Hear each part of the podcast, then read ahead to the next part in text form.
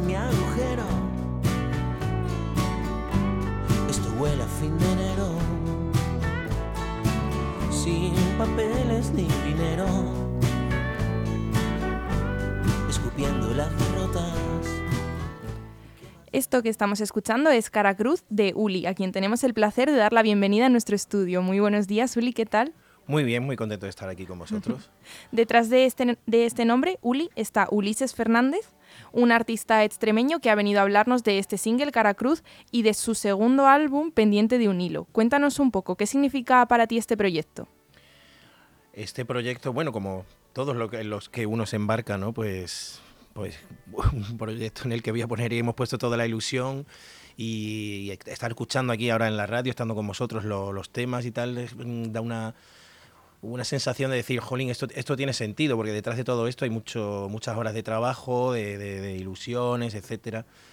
Y, y, ver que esto va llegando, pues, pues, pues genera mucha ilusión, básicamente es eso. Eh, ¿Qué hay detrás de la letra de este Cara Cruz? Mm, cara cruz es un, es un término inventado, es, se escribe todo junto, no es cara o cruz y cara y cruz, ¿no? Que es la. Es, es, una palabra inventada en la cual eh, cara se refiere al, al precio, ¿no? Al, al, a lo caro que sale, la, cuando te sale la cruz de la moneda, pues eso, tienes que pagar un precio y es caro, cuando la cruz siempre es la parte mala. Es, es, un poco un juego de palabras con eso, que cuando te salen las cosas mal, pues pagas un precio caro. La cara cruz. de la moneda. Eh, ¿Cómo nace inicialmente tu proyecto artístico? Porque tengo entendido que empezaste en 2017. Eh, en solitario sí, eh, hice un primer disco como Ulises Fernández, que fue un disco que hice exclusivamente en, recuerdo a la memoria de mi padre porque falleció en esos años, en ese año vamos. Y, hice ese disco exclusivamente como un homenaje a, la figura de mi padre. Mm. Después de ese trabajo ya he, comenzado con, mi, como Uli, ¿no? que mi seudónimo artístico sea Uli. Mm. Y este es eso, pues este es mi, segundo trabajo con ese seudónimo.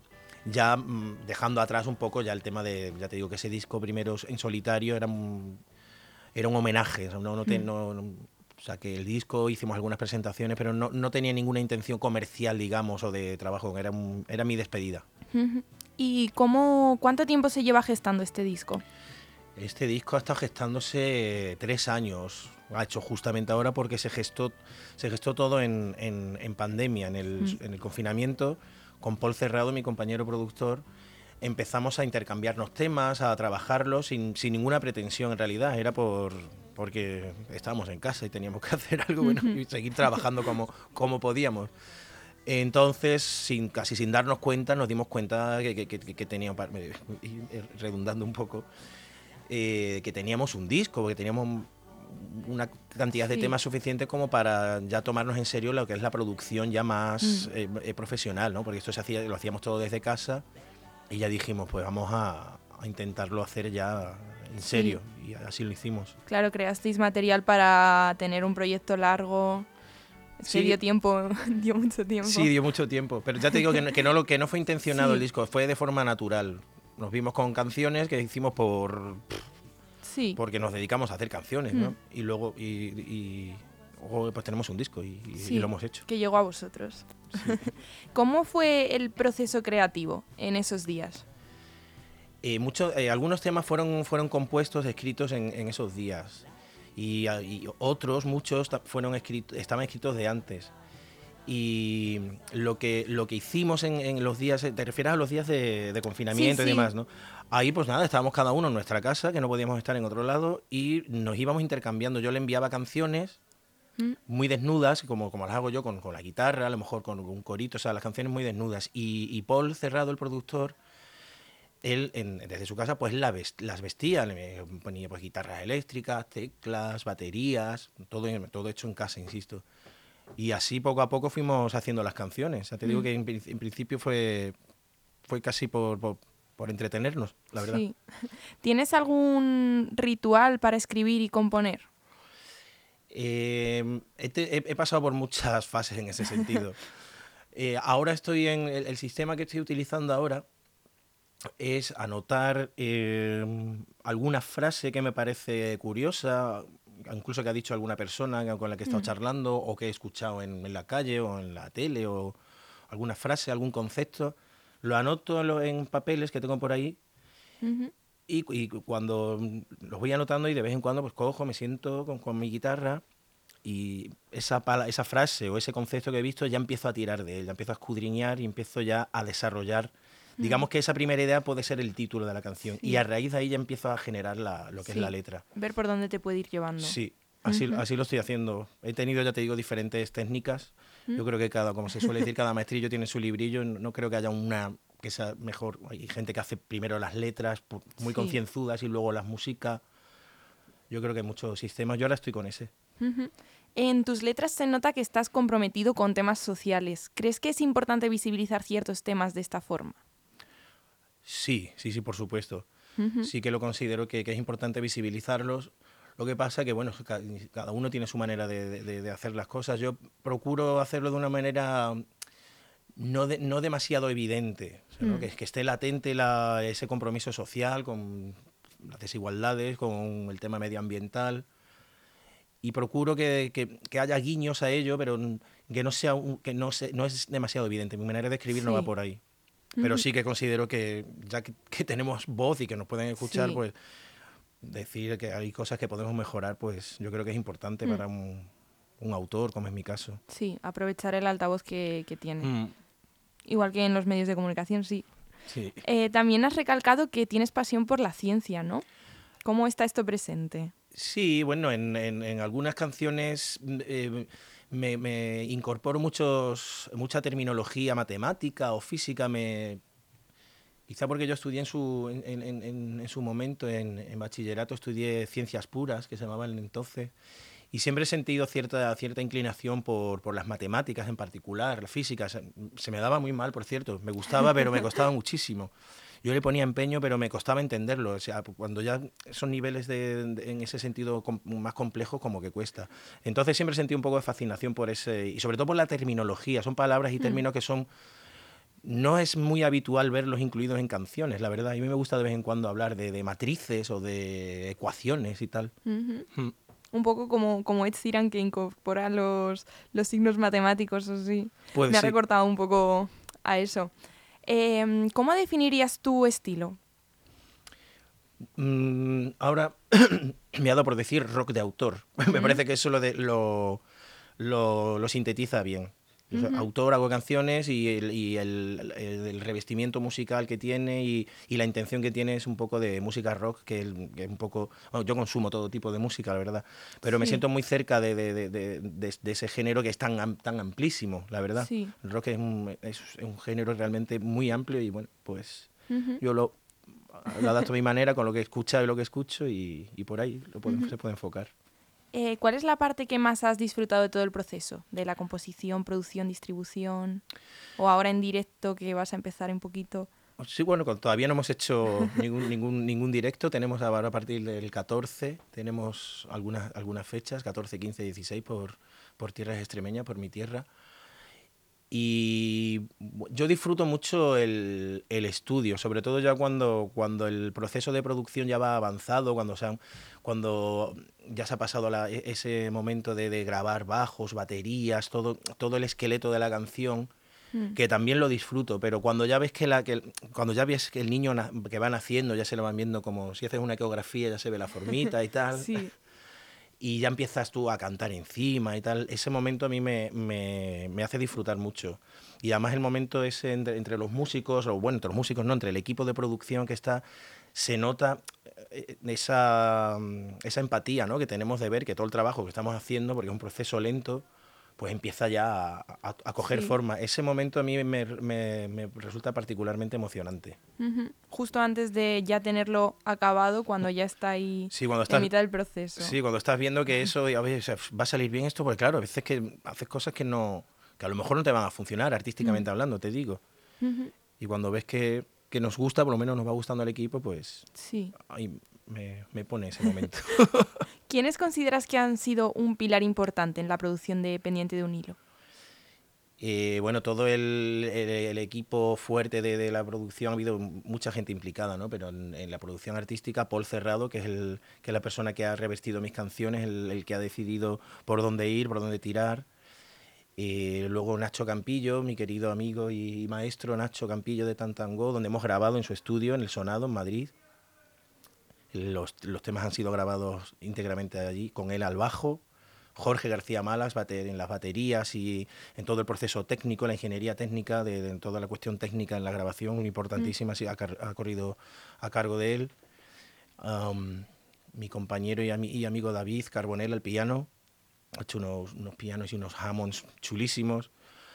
Y bueno, ese es un poco el equipo fuerte ¿no? de, todo el- de toda la producción. Luego tenemos tenido colaboraciones interesantísimas como la de Alberto Pérez, Albertini, guitarrista de Izal, Mm. que ha, ha colaborado en, en un tema y, en fin, por ahí. Eh, te quería también preguntar sobre tu padre, porque también era músico. ¿Cómo te inspiró él en tu carrera?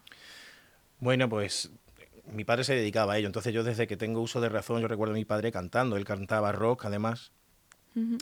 En un grupo en los años 70, 80, Acción Rock Band, tuvo bastante relevancia en la época y simplemente pues es la profesión de mi padre, supongo que una persona que su padre o su madre se dedica, qué sé yo, a la medicina, son doctores, pues igual tienen cierta inclinación, cierta naturalidad hacia esa profesión, no quiere decir que luego Mm. tengas por qué, por qué continuar ese camino, pero en mi caso pues sí lo he continuado lo de mi padre, de forma natural, se dedicaba a ello y yo he seguido. Sí, lo vas aprendiendo de pequeño, es lo que más vas viendo, Sí, imagino. sí. Y háblanos también de tu hermana, porque he visto que en tus inicios formasteis un dúo, Cira y Ulises. ¿Tenéis pensado volver a colaborar? O...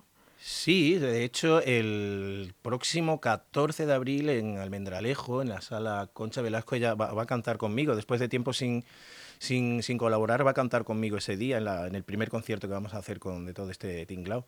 Así que ya mm, recientemente ya vamos a tener esa colaboración. Luego ya desarrollar proyectos juntos, mm, ya así como hacer discos y eso no, Sí. no, no me atrevo a pensarlo, no lo sé, yo ahora estoy centrado con esto. Hmm. Pero sí, tenemos muy buena relación y, y contentos de lo que hicimos. Hicimos discos muy bonitos, la verdad. Eh, cuéntanos también, eh, ¿qué es Discos Henry?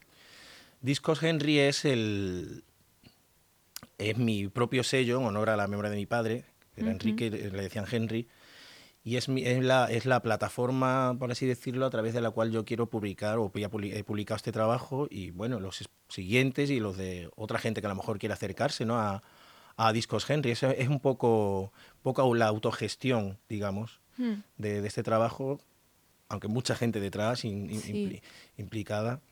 Ujú. Be Released, con Carlos ahí al frente, lo tenemos por ahí. Mm, ¿Cómo es eh, adentrarse en la industria musical y llevar a cabo tu propia discográfica? Porque es una industria complicada. Bueno, lo estoy prácticamente descubriendo ahora. Yo el disco Mm. anterior lo hice con, con otro sello discográfico, he trabajado con, con otros sellos, con otras... Y bueno, de todas maneras, como, como con todo el tema de la tecnología, internet y las redes sociales y tal, todo esto va cambiando tan rápido, es una aventura que no sé, no sé, no sé muy bien dónde me estoy metiendo ni dónde me va a llevar.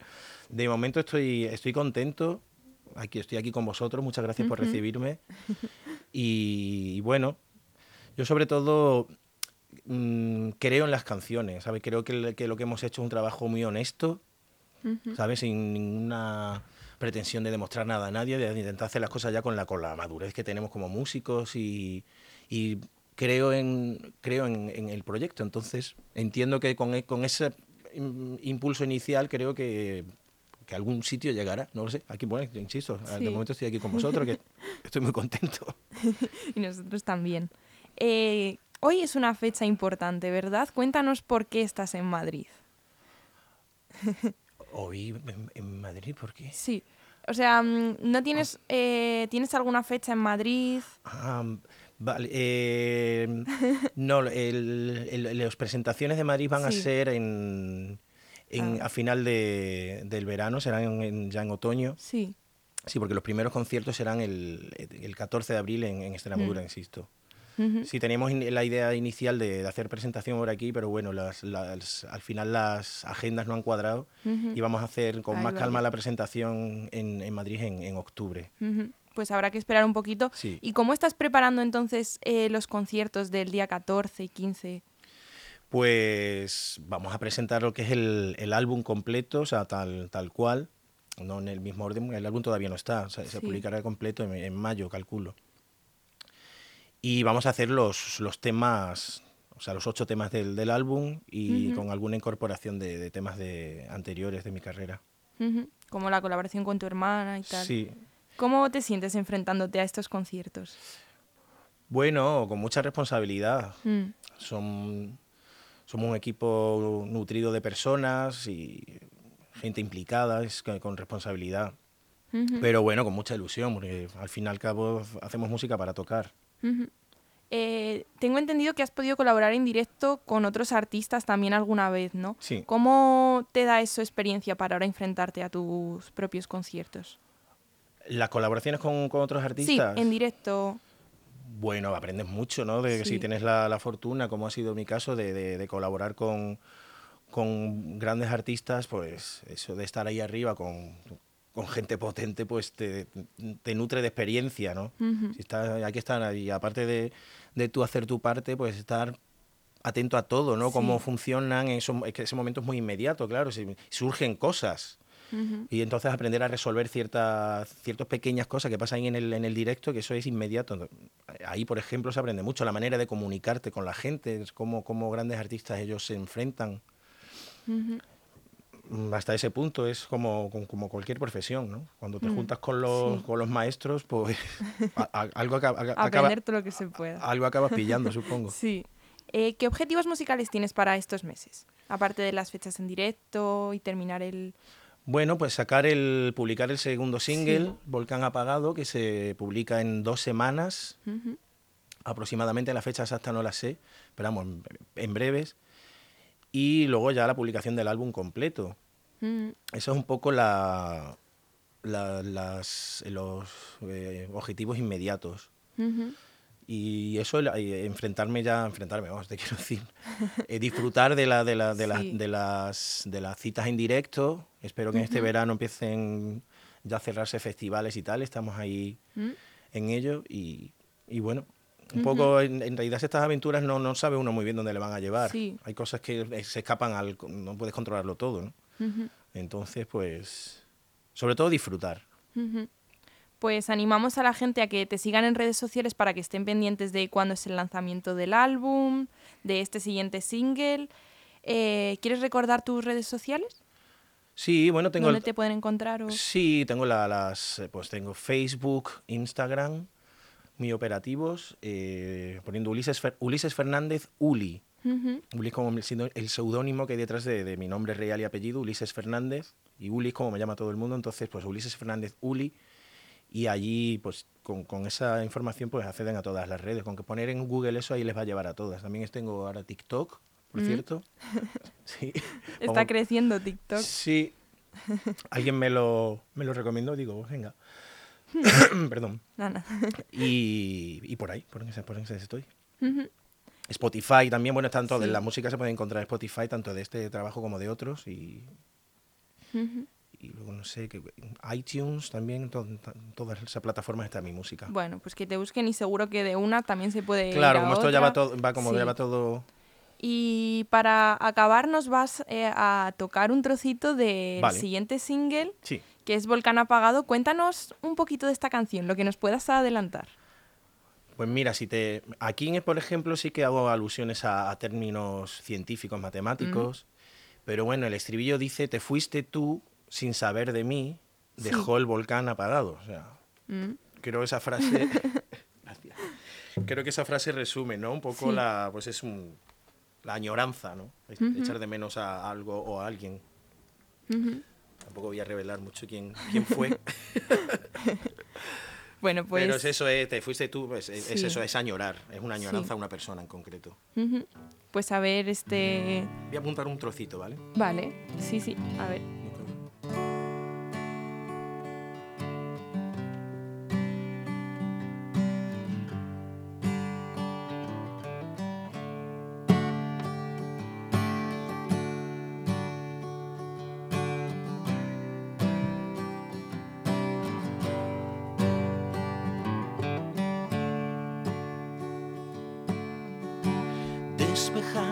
Tanta incógnita.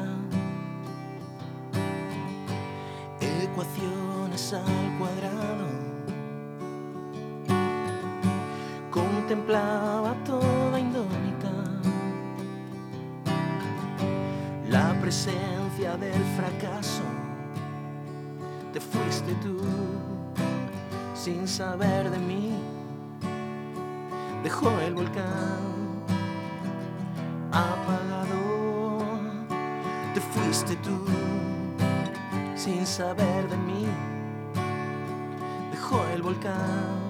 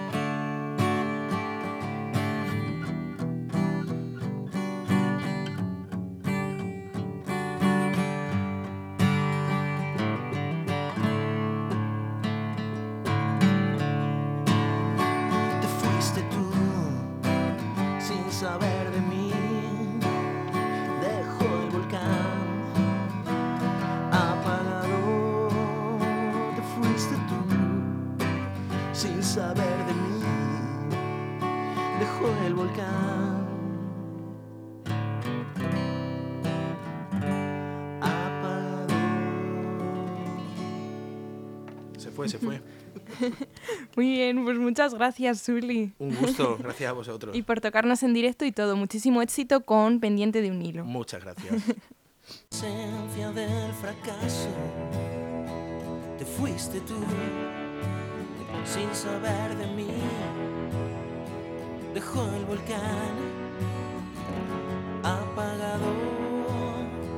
Te fuiste tú sin saber de mí. Dejó el volcán